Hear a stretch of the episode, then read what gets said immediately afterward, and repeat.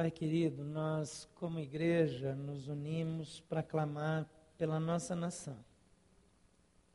E quando nós entendemos que o Brasil tem violado os princípios da tua palavra de forma intencional, quando nós vemos nossa nação votando, preparando leis é, em franca campanha contra os valores éticos e morais das Escrituras, nós pedimos que o Senhor tenha misericórdia da nossa nação. Ó Pai, faz algo novo em nosso meio, trazendo uma consciência, uma responsabilidade ao teu povo, esse povo que vota, que escolhe, que define nas urnas aquilo que vai acontecer no Brasil. E, Pai, nós queremos nos juntar àqueles que têm lutado por um país que vive os teus princípios, por um país que mantém a liberdade religiosa, por um país que é a favor do casamento, da família, que é a favor da infância saudável, um país que combate a corrupção e busca ah, o direito e a justiça. E, Pai, por isso nós pedimos que essas eleições é, recebam da tua misericórdia, para que o Brasil possa escolher aqueles deputados e senadores e também o presidente da República que mais se alinha com os teus princípios. Papai, nós queremos ver um país que tenha espaço para a pregação do Evangelho, que possa é, ser líder no movimento missionário global, que realmente possa ter igrejas livres, que se é, empenhem em fazer aquilo que é o teu projeto. Então, nos usa, nos abençoa e tem misericórdia de nós, porque somos teu povo e não queremos ver o teu povo ser enganado e não queremos estar debaixo é, de um sistema que cerceia a liberdade do teu povo. Então, Pai, tenha misericórdia de nós e nos dá a tua graça nesse tempo. Tem misericórdia do nosso povo e da nossa nação. Em nome de Jesus. Amém. Mateus 5,13 diz: Vocês são o sal da terra. Mas se o sal perder o seu sabor, como restaurá-lo? Não servirá para nada, exceto para ser jogado fora e pisado pelos homens. Quando a igreja deixa de fazer diferença, quando a igreja silencia diante da política, diante da economia, diante do dia a dia das pessoas, ela deixa de cumprir o seu papel no mundo. Eu e você como indivíduos, somos sal da terra e luz do mundo. E precisamos lutar pelo direito, precisamos pregar o Evangelho, precisamos orar, precisamos escrever a história e não ser apenas espectadores. Agora, nós vivemos em tempos difíceis, não só pelas leis é, que estão em tramitação hoje, tem pelo menos 10 projetos de lei que cerceiam a igreja é, e que vão voltar à carga depois das eleições, naturalmente. Nós temos é, situações de caos social, nós temos miséria dentro de um Brasil rico, nós temos o sertão nordestino, onde pessoas estão morrendo de fome. Nós encontramos lá pessoas que se submetem, como uma mulher que eu entrevistei, e ela é, tem 12 filhos, mas o marido tem mais três famílias. E tem mais uns 10, 12 filhos com cada uma delas. E na verdade elas moram assim, uma do lado da outra. E uma mulher ajuda a outra a cozinhar quando, é, quando tem é, encontros. Né? Inclusive o dia que eu almocei com um deles, a, a, a mulher que morava na casa ao lado, no rancho ao lado, veio ajudar, né? Porque tinha visita. Eu perguntei num contexto para uma dessas mulheres, por que, ela se submete àquilo, sendo que ela apanhava do marido ainda? Ela disse: Olha, pelo menos tem alguém que vai trazer comida para dentro de casa. A baixa autoestima é tão evidente que ter alguém que a queira justifica se submeter a qualquer coisa. Vivemos num tempo das injustiças. Quando eu olho para o Haiti, pertinho ali dos Estados Unidos, do México, que durante anos foi dominado pelos Estados Unidos e que nada fez a não ser deixar pior a situação lá. Agora se apresentou como herói, né, depois do terremoto, mas só para a imprensa ver, porque a ajuda que eles forneceram é, é, não tem efeito é, social. E vemos um lugar com tanto, outro lugar com nada. Então nós vivemos um tempo de injustiça. Nos últimos anos, só nos últimos 12 anos, foram investidos, foram enviados 800 bilhões de dólares para o continente africano. Quais são as mudanças que a gente vê lá? Quase nada.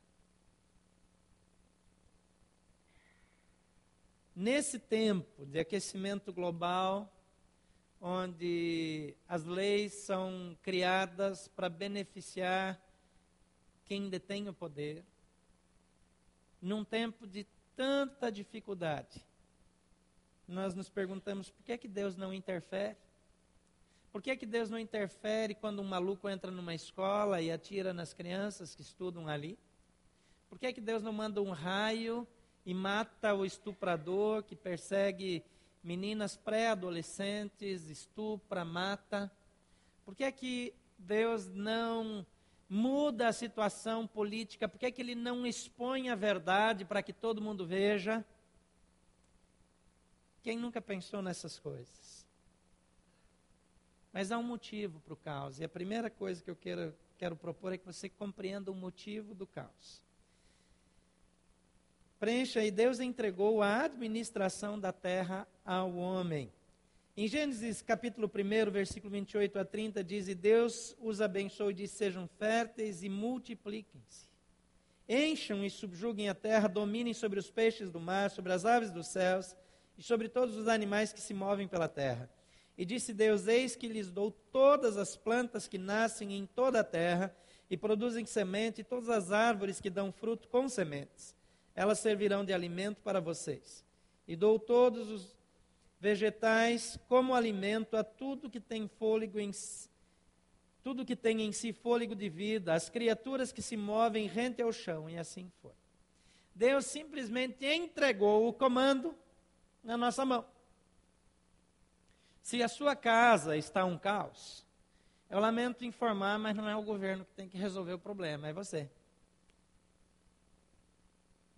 Se você não bota ordem na sua casa, se você não ensina os seus filhos, se você não investe no seu casamento, não é Deus que vai entrar lá e fazer uma transformação. Ele precisa fazer uma transformação na sua vida, no seu coração.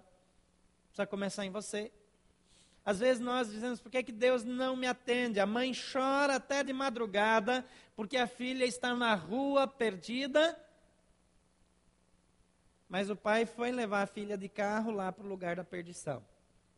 Se os pais não têm postura como pais, se o marido não assume uma postura como marido, não posso culpar a Deus, Deus não responde a minha oração.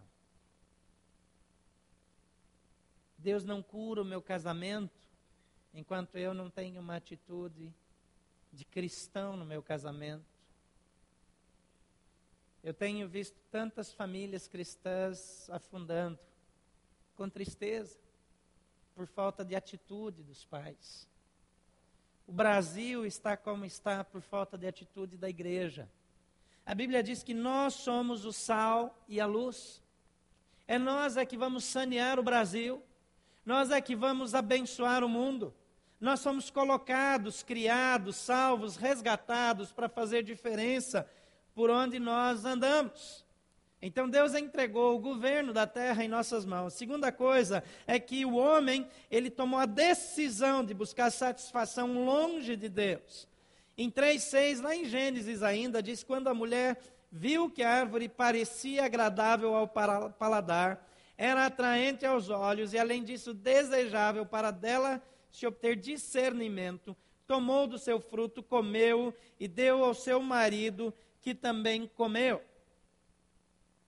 A Bíblia fala numa árvore do conhecimento do bem e do mal.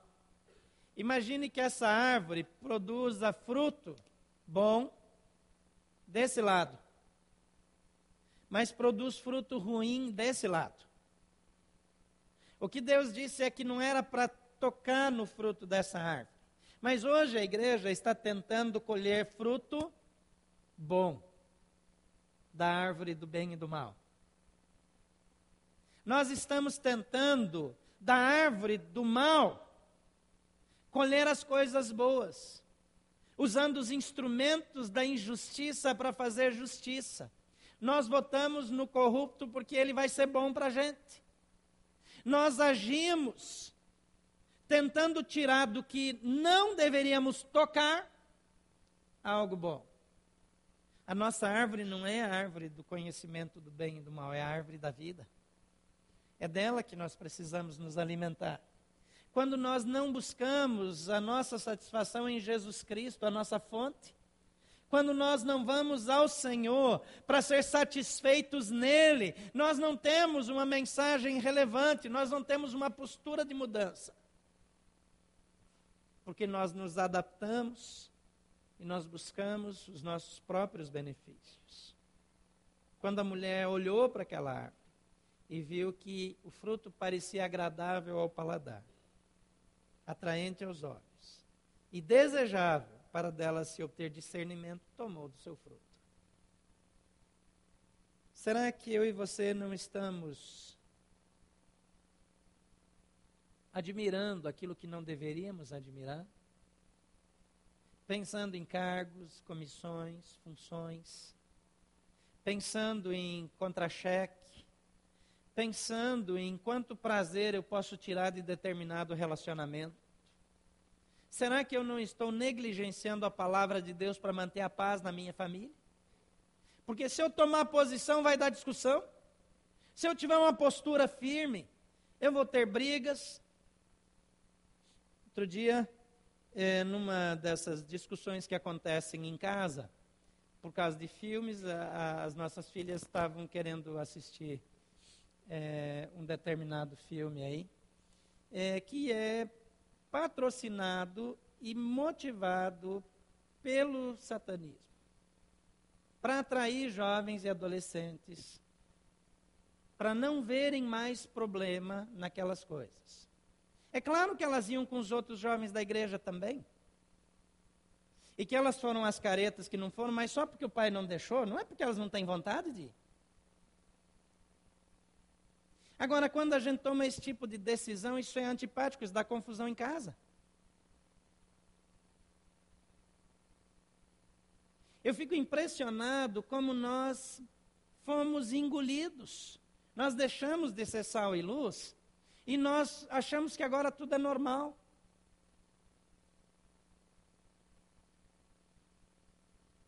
E eu vejo jovens envolvidos até em comunidades, né? É, nos Orkuts da vida é que valorizam essas coisas que entristecem o coração de Deus. E nós começamos, a, a, na nossa permissividade, a esquecer que Jesus Cristo morreu na cruz para nos livrar disso. As nossas crianças crescem e se acostumam, tudo é normal. Então nós temos atração pelo místico. Nós usamos métodos terapêuticos religiosos como sendo coisas normais. Eu vejo tantos cristãos, cristãos usando florais, isso é religião, gente. Cromoterapia. Isso não é medicina, não é ciência, é religião. Mas nós entramos em processos porque agora tudo é normal. Nós, nós cedemos, o nosso problema não é a política.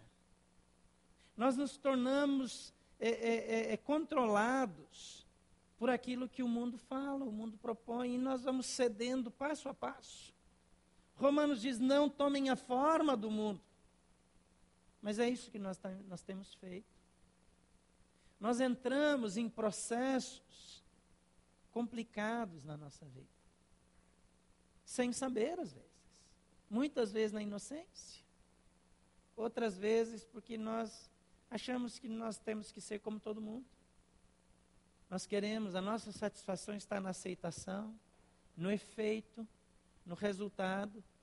Você quer saber que aquela cirurgia que os espíritas fazem, que um médium vem e incorpora um demônio, que diz que é o Dr. Fritz ou outro qualquer, aquele negócio cura, sabia?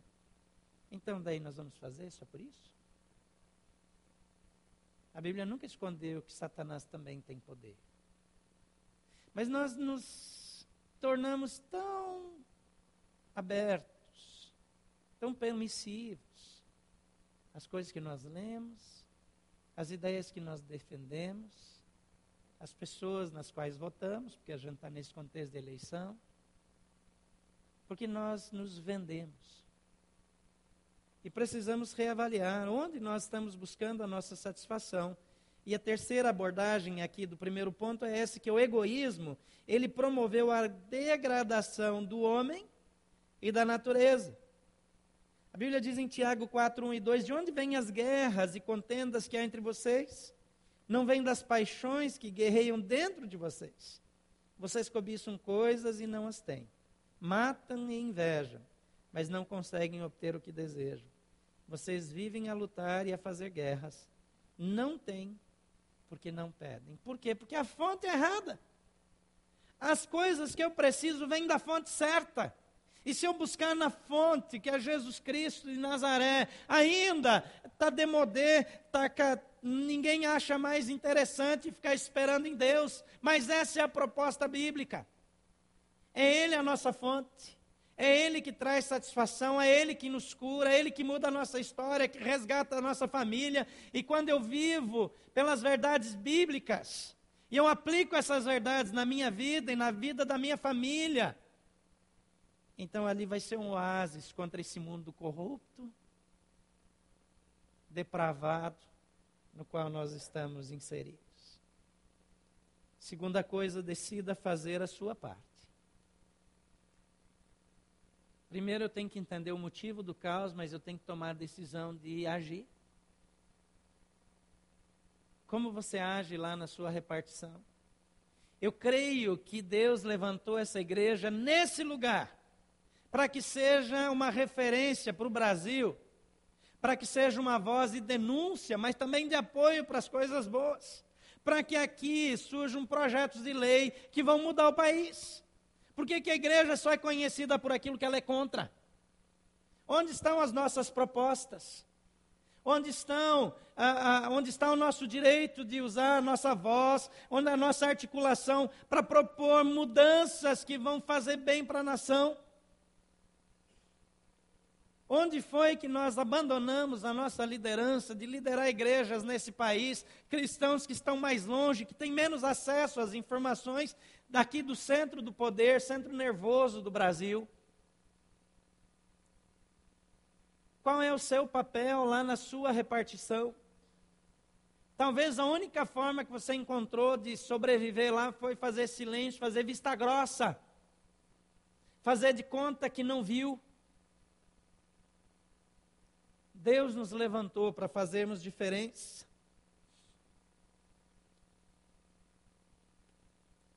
Em Marcos, no capítulo 6,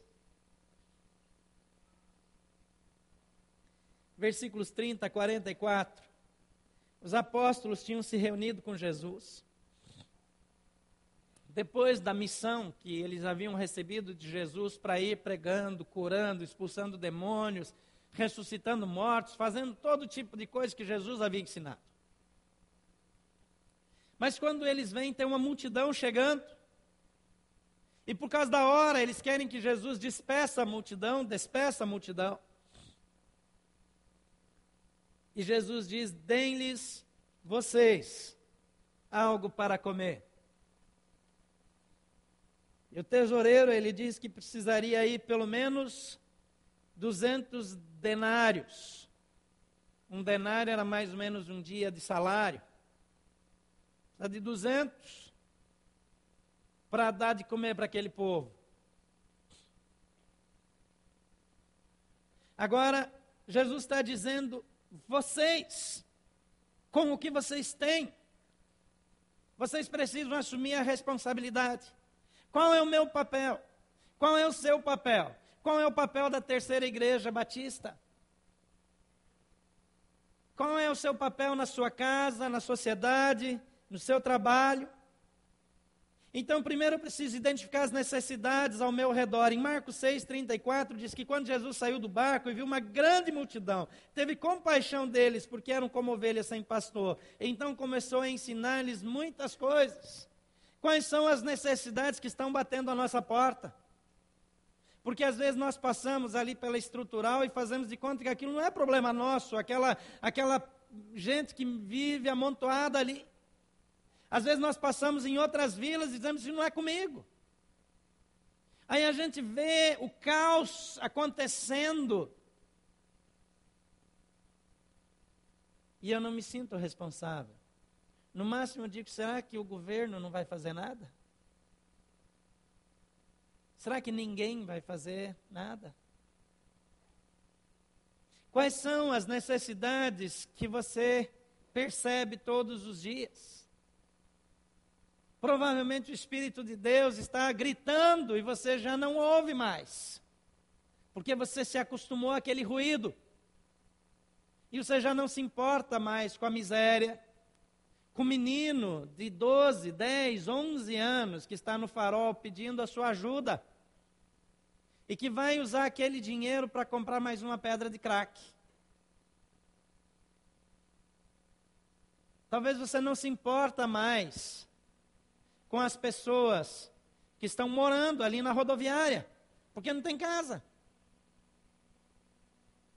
Com as pessoas que estão morrendo na fila do atendimento, porque não tem acesso à saúde, à medicação. Qual é a necessidade perto de você? Então identifique as necessidades ao seu redor. Segundo lugar, mova-se na direção dos oprimidos. Em 6,35 ele diz, já era tarde, por isso os discípulos aproximaram e disseram, este lugar é deserto, já é tarde, manda o povo embora. Há uma preocupação legítima. Eles percebem que há uma necessidade e querem fazer alguma coisa. A solução que eles têm não é a solução que Deus tem. Mas há uma preocupação. Há uma preocupação no seu coração você tem orado pelos necessitados ao nosso redor? Ainda esse mês, eu devo ir até o Haiti. Eu estou desafiando alguns daqui para irem comigo. Quem sabe você quer fazer parte desse grupo.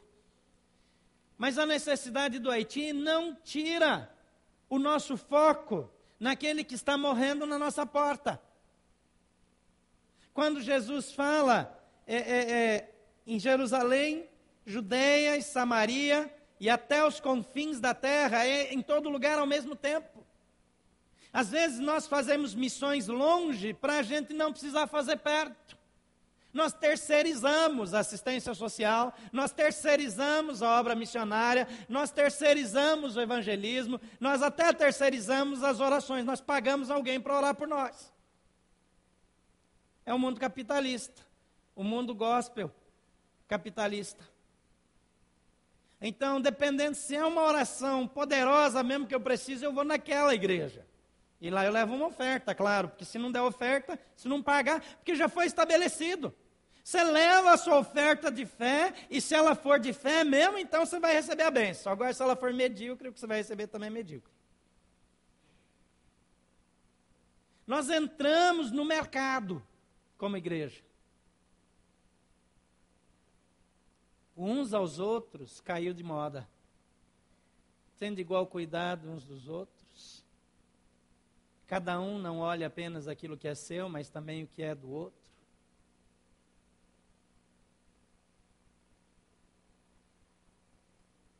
Eu preciso voltar.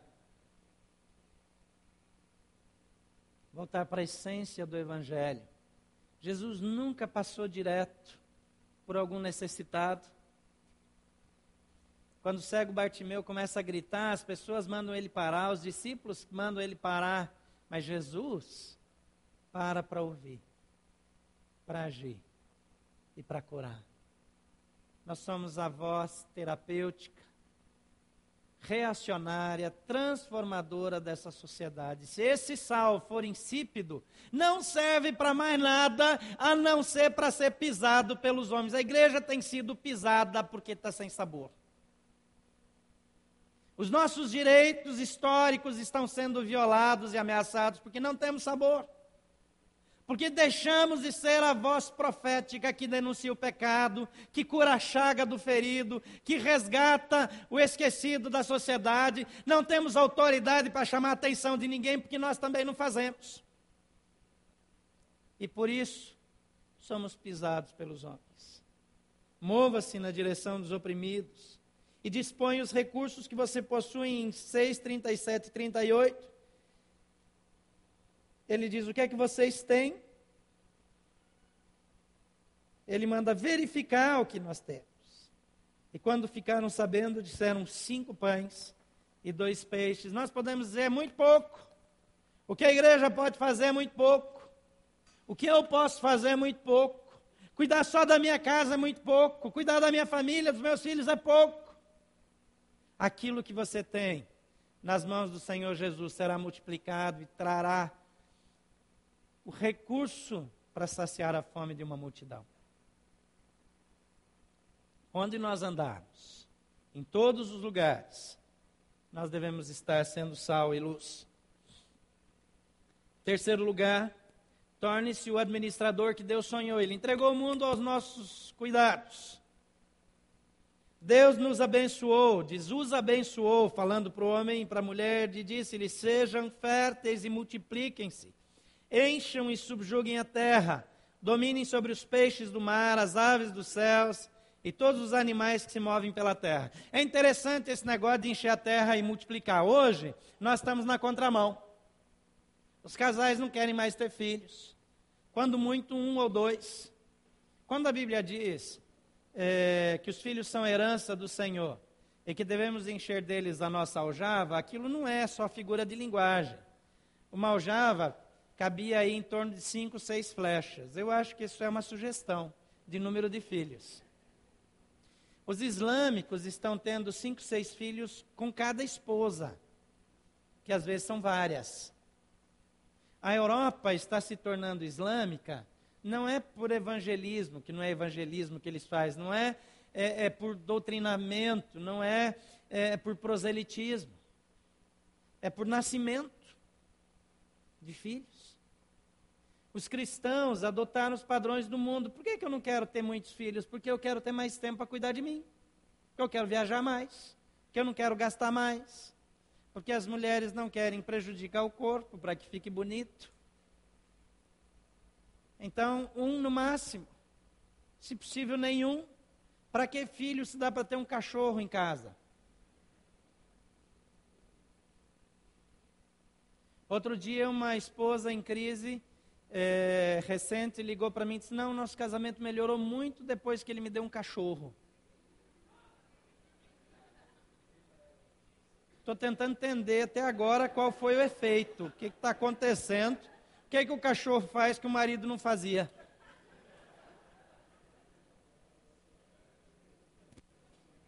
Cachorro tem mania de beijar na boca, talvez seja aí o. Nós erramos o alvo.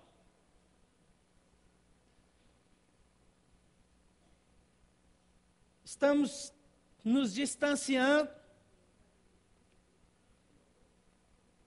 encham e dominem a terra. E nós não fazemos mais diferença. Fomos criados para controlar, para tomar as decisões, para produzir ideias, para promover leis. mas estamos aqui tentando sobreviver, tentando evitar que meia dúzia de, de pensamentos é, é, filosóficos que vêm de muitos anos atrás, que nasceram na cabeça daquele que caiu do céu. E agora começa a se tornar lei no Brasil para cercear a igreja. Por que é que nós estamos acuados? Pior que a maioria de nós nem sabe disso. Porque nos acostumamos, como Ló e sua família se adaptaram a Sodoma. Nós nos adaptamos. E achamos que não é tão ruim assim. Não tem problema na lei da palmada, não tem problema é, é, na lei do casamento gay, não tem problema em nada. Porque nós nos adaptamos. Então concentre-se na fonte do problema como bom administrador. Em Jeremias 2,13 diz: O meu povo cometeu dois crimes. Eles me abandonaram a mim, fonte de água viva, e cavaram as suas próprias cisternas, cisternas rachadas, que não retém água. Queridos, é impossível mudar o mundo sem mudar o homem. Não adianta nós mudarmos as estruturas, nós precisamos mudar o ser humano. O nosso negócio é trazer transformação para o homem. Agora, nós deixamos de ser relevantes há muito tempo. E se não voltarmos a ser, não teremos poder de influência, O mundo está em desespero, o vazio espiritual domina e o homem se apega a tanta bobagem. Tem tanta gente inteligente acreditando numas coisas que, que não faz sentido. A academia hoje aceita a, a, a, prática de consulta a mortos e coisas assim como sendo ciência. Que, como que uma pessoa que pensa entra nisso? Há anos atrás seria um absurdo. Hoje não, hoje se é, dependendo da área, apresentar uma tese aí mística, cheia de coisa, é visto como ciência. Há uma restrição é, no Conselho de Psicologia a que se fale da Bíblia, do Evangelho, de Jesus. Mas se falar do espírito dos mortos, não tem restrição. Tem teorias é, principalmente da, da psicanálise, que são místicas. Os psicólogos aqui sabem disso. Espero que não surpreenda nenhum dos psicólogos membros da nossa igreja usando essas técnicas. Porque aí é o caos total. Mas de repente se mesclou. Porque uma derivação do humanismo aí que, como filosofia era completamente contra todas essas coisas, entrou para o caminho do misticismo. E é amplamente aceito como teoria é, nos nossos, é, nas nossas universidades hoje. Então nós precisamos nos concentrar na fonte, precisamos que o homem conheça Jesus Cristo. Essa é a coisa mais importante. Se o homem tiver um encontro com Jesus, tudo vai mudar. E procure soluções, ou a solução de efeito eterno. Em João 4, 13 a 14, Jesus respondeu: Quem beber da água que eu dou, não vai mais ter sede. Quem beber desta água voltará a ter. Soluções políticas, mediações, soluções econômicas, não saciam permanentemente a nossa sede. Então precisamos olhar na direção certa. E, em terceiro lugar, comecem por você. Eis que alguém se aproximou de Jesus, Mateus 19, 16, 22, e lhe perguntou: Mestre, o que farei para ter a vida eterna? E respondeu-lhe Jesus: Por que você me pergunta sobre o que é bom? Há somente um que é bom. Se você quer entrar na vida, obedeça aos mandamentos. Quais? perguntou ele. Jesus respondeu: Não matarás, não adulterarás, não furtarás, não darás falso testemunho. Honra teu pai e tua mãe, e amarás ao teu próximo como a ti mesmo. E disse-lhe o jovem: A tudo isso tem obedecido. O que me falta ainda? E respondeu Jesus: Se você quer ser perfeito, vá, venda os seus bens, dê o dinheiro aos pobres, e você terá um tesouro no céu. Depois venha e siga-me. Ouvindo isto, o jovem afastou-se triste porque possuía muitas riquezas. Quais são as coisas que lhe dão segurança e satisfação que você não está disposto a abrir mão por amor ao reino? Às vezes nós estamos prontos para denunciar o caos social, mas não estamos prontos a sair da nossa zona de conforto e entrar na favela, correr risco de tomar um tiro, de ir lá na boca do fumo tirar alguém, ir lá no, na boca do tráfico e tirar alguém. Às vezes nós estamos dispostos a criticar aquilo que não é feito mas não estamos prontos para deixar a nossa reunião social, porque lá eu aperto determinadas mãos que me dão projeção. E por isso eu não tenho tempo livre na semana, durante a noite, porque a minha agenda social me impede que eu faça alguma coisa pelo reino. Eu não estou pronto a abrir mão do meu trabalho para dedicar mais tempo aos meus filhos e à minha família, porque isso vai implicar em, em reduzir o meu padrão de vida. Comece por você. O que é que você pode fazer hoje? O que é que a nossa igreja pode fazer hoje? Mas o que é que eu posso fazer hoje a quantas pessoas eu tenho falado de Jesus? Deixa eu dizer uma coisa antes que algum dia vocês se escandalizem. Eu aceito todos os desafios que me dão para dar uma palavra e compartilhar do Evangelho. Eu já fui falar na maçonaria, eles nunca mais me chamaram, não sei porquê. É, eu já fui falar em reunião de Rotary. Abriu a porta, eu entro. Então não se escandalize comigo. Que talvez um dia você vai saber que eu fui em determinada reunião aí antes de se escandalizar, descubra o que é que eu fiz lá. Porque eu tomei uma decisão que a minha luz vai brilhar em qualquer lugar. Agora eu sou quem sou onde eu andar. A Bíblia diz que as portas do inferno não prevalecerão contra a igreja. Se a igreja ficar cheia de dedo, dizendo lá eu não entro porque lá é do inferno, lá também é do inferno, lá também não vai ter luz nunca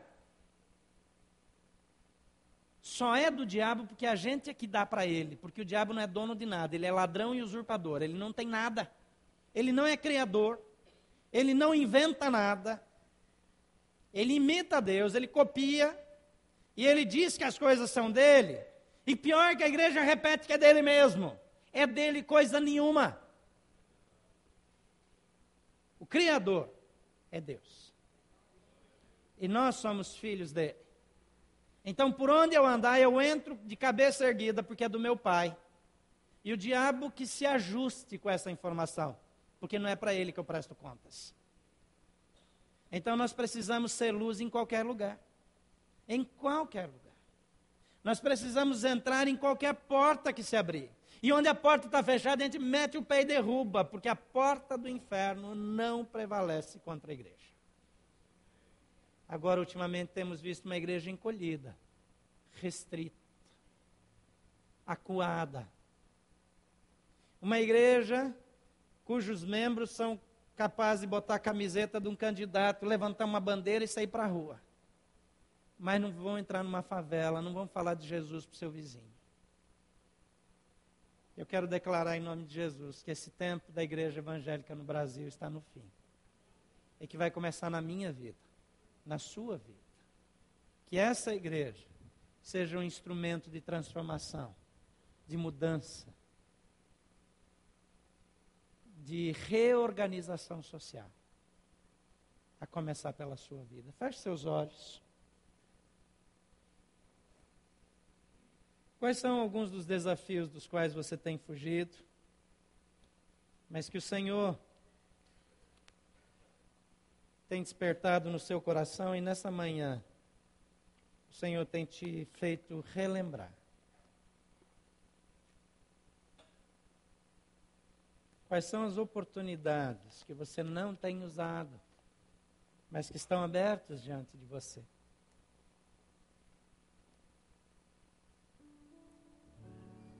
Quais são os amigos que você não tem convidado para estar aqui nos domingos à noite? Quais são os amigos para os quais você não tem falado de Jesus? Quais são as situações no seu trabalho que você tem feito vista grossa para não ter problema?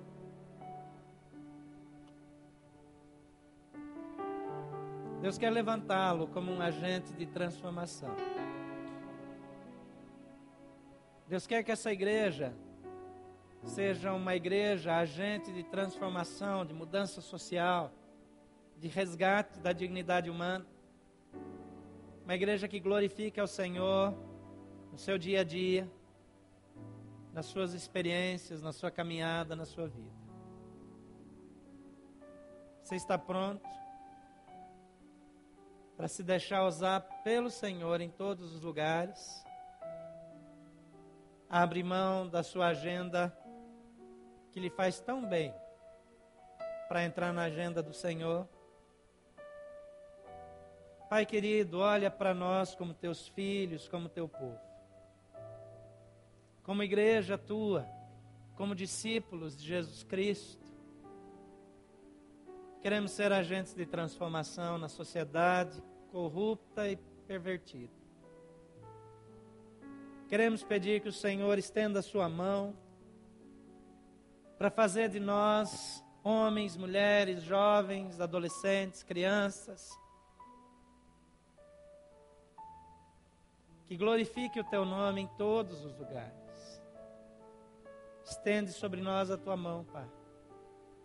Tem misericórdia do teu povo e nos usa para a transformação da nossa sociedade. Vem sobre nós, Espírito de Deus, e nos enche do tipo de poder e autoridade que nós necessitamos para cumprir o teu chamado nesse mundo. Em nome de Jesus. Amém. Amém? Quando nós celebramos a ceia, nós estamos dizendo, Senhor Jesus, eu faço parte desse negócio. Quando nós tomamos o pão e o cálice, nós estamos dizendo, nós somos participantes dessa morte. Quando nós estamos nesse tempo como família, celebrando a ceia, nós estamos dizendo, nós somos agentes de transformação, porque Jesus foi um reacionário, porque ele chegou, ele combateu o pecado, ele colocou as coisas no lugar certo, e os primeiros discípulos, as pessoas disseram: aqueles que transtornaram o mundo chegaram aqui.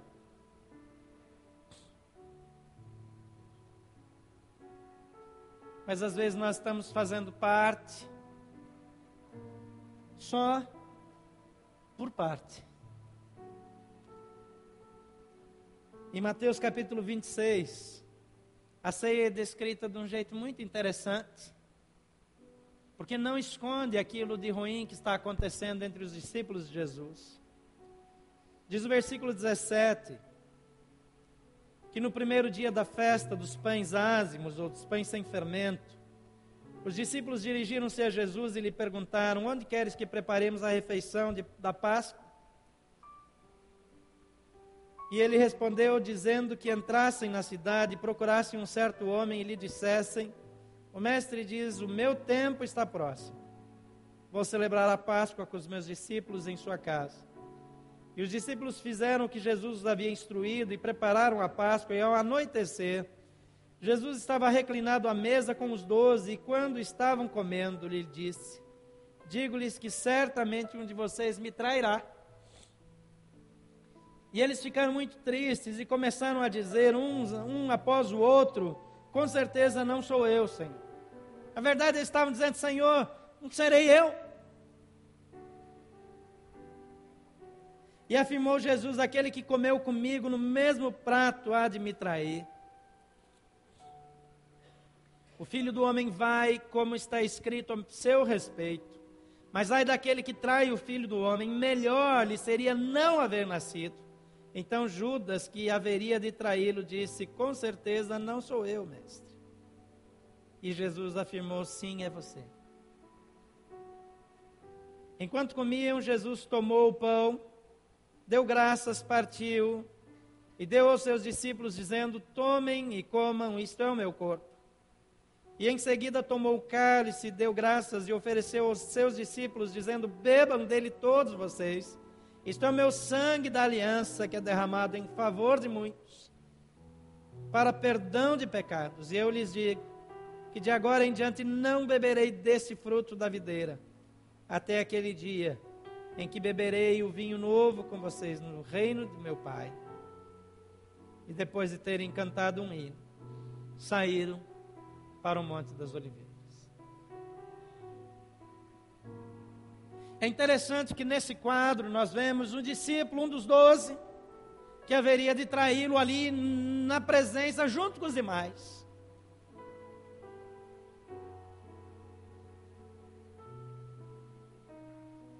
As feridas, as mazelas, os pecados nunca foram escondidos na narrativa bíblica. E na igreja de Jesus Cristo não faltarão Judas, até o dia que Jesus voltar. Assim como Jesus disse para, por causa de Judas, numa ocasião, disse: Os pobres sempre os tereis convosco, os traidores também. Então não se escandalize. Não tenha ilusão de que nós vamos ser todos sempre um no Senhor, sempre vai acontecer. Agora a pergunta não deve ser quem será que é, é, é pergunta como os discípulos perguntaram, não serei eu. Eu sempre tenho que cuidar da minha postura e não julgar do outro. Mas aqui Jesus, quando ele pega o pão, ele diz: Este é o meu corpo. Vocês estão prontos para ser participantes? Vocês estão prontos para carregar a cruz que eu tenho para carregar?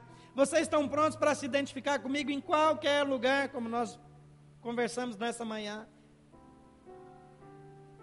Quando eu tomo a ceia, e não estou comprometido com aquele que deu o seu corpo, eu estou agindo como Judas, a ponto de traí-lo, recebendo do pão e recebendo do cálice, para que todos pensem que eu faço parte. O nosso reino não é aqui. Nós temos um compromisso com os valores eternos. Sempre vamos ter confrontos e conflitos nesse mundo. No mundo tereis aflições, mas tende bom ânimo. Eu venci o mundo. Partilhar a ceia é partilhar do tipo de vida de Jesus. Partilhar a ceia é partilhar os compromissos do reino. Partilhar a ceia é dizer eu, como Jesus, estou pronto a ir até a cruz, se necessário for, para cumprir o meu chamado para viver as verdades que o meu Senhor morreu para que eu pudesse viver. Ele morreu para que a sua perfeita vida fosse repartida, para que houvesse perdão dos pecados. Não é a missão mais sublime de um cristão de evangelizar, de falar de Jesus para outros e alcançar outros para Jesus Cristo. Eu tenho muita dificuldade de entender pessoas que têm restrições à pregação pública do Evangelho de salvação, porque não há missão mais nobre, não há nada que honre mais ao Senhor do que alcançar o seu irmão para Jesus, do que alcançar o seu vizinho para Jesus, do que discipulá-lo, levá-lo a ser parecido com Jesus. Essa é a nossa missão. E se deixarmos de fazê-lo, não há razão para existir. Não há razão para estarmos aqui. Precisamos nos voltar para o chamado. Os símbolos da ceia. O pão amassado. Trigo moído.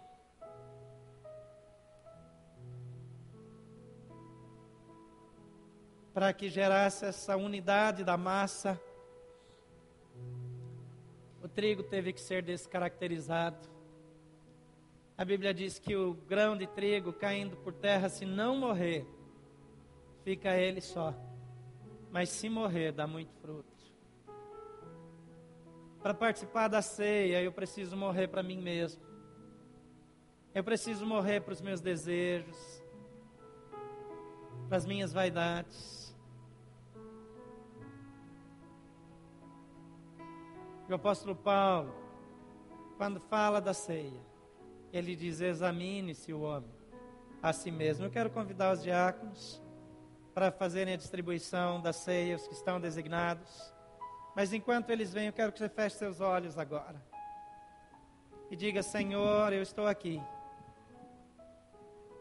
me avaliando, examinando a mim mesmo, para que depois eu coma do pão e beba do cálice e diga: Eu me identifico com Jesus Cristo. Meu Senhor, olhe ao Senhor agora, reavalie a sua vida, seus compromissos, seus vínculos. Talvez é hora de pedir perdão, dizer: Senhor, eu quero ter uma nova atitude diante das pessoas.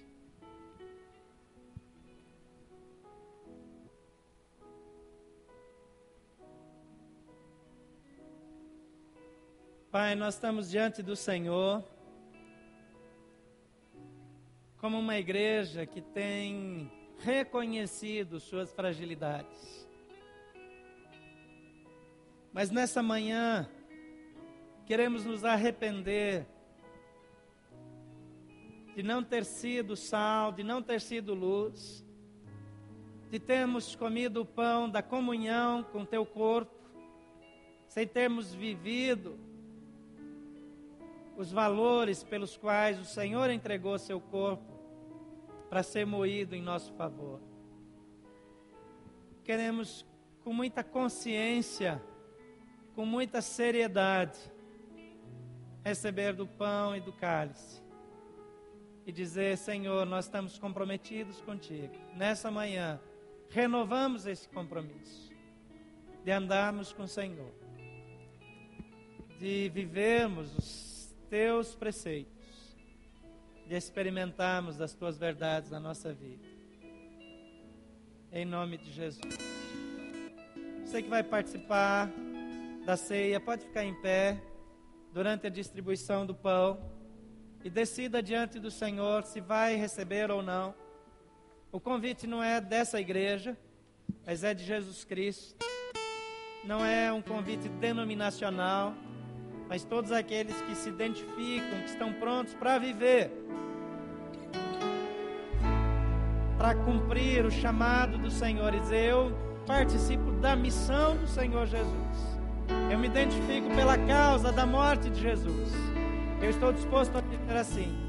É chamado a comer do pão e também do cálice. Vamos receber o pão enquanto cantamos. A Bíblia diz que Jesus tomou o pão depois de haver dado graças, o partiu e disse: Este é o meu corpo, que é dado por vós. Esse é o meu corpo.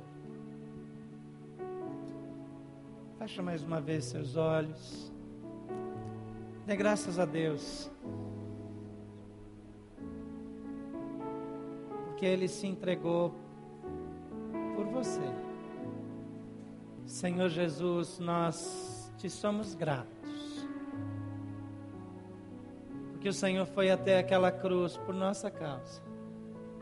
Para que nós pudéssemos ter vida e não precisássemos morrer e ser condenados. Obrigado por se entregar, sofrer a nossa dor, carregar os nossos pecados. Porque nós não teríamos como resolver isso. Agora, recebemos esse pão, declarando que somos participantes do teu corpo e que estamos prontos para carregar, para cumprir a parte que resta dos sofrimentos de Cristo e viver na plenitude aquilo que o Senhor veio fazer aqui nesse mundo. Nos ajuda a ser instrumento de bênção. E obrigado pelo privilégio de recebermos desse pão. Em nome de Jesus. Amém. Vamos comer todos o pão. Nós vamos distribuir o cálice. Mais uma vez, você que vai participar, à medida que você for recebendo, pode assentar-se. E quero reforçar mais uma vez que essa não é uma prática dos membros dessa igreja, mas todos aqueles que andam com Jesus, que têm um compromisso, estão andando com Ele, são convidados a participar dessa ceia. Vamos receber os cálices sangue derramado na cruz do Calvário, para a remissão do pecado de muitos. Foi por nossa causa. É por isso que tornamos-nos uma família. É por isso que tornamos-nos um só povo, povo de Deus. Esse sangue de Jesus Cristo, que nos purifica de todo pecado, é que nos alcançou. Vamos orar agradecendo por essa obra do Senhor em nossa vida. Senhor, nós te rendemos louvores, porque pelo teu sangue temos acesso irrestrito à presença do Pai. Obrigado pela salvação e pelo perdão dos pecados. Em nome de Jesus. Erga o seu cálice comigo e declare: Eu tenho uma vida perfeita, porque a vida de Jesus é a minha vida. Vamos beber todos do cálice. Te exaltamos, Senhor Jesus, por tua vida em nós. Recebe nossa gratidão. Obrigado por tua presença e por teus grandes feitos em nós. Bendito é o teu nome. Amém.